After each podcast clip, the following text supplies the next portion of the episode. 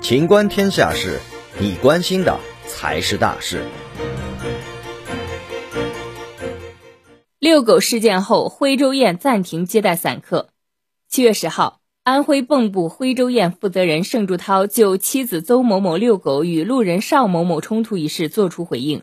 盛柱涛表示，妻子遛狗与人发生冲突，不应出口威胁别人，被行政拘留七天是他应该接受的惩罚。事后，徽州宴多个酒店受到影响，出现多位顾客退酒席、网红到门店前扎堆蹭热度的情况。盛朱涛称。品牌虽然一样，但是股东不同，生意因此事均受到影响。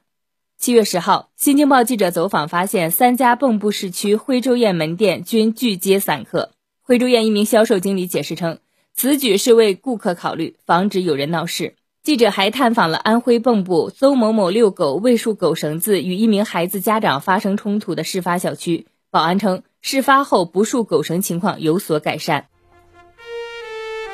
本期节目到此结束，欢迎继续收听《秦观天下事》。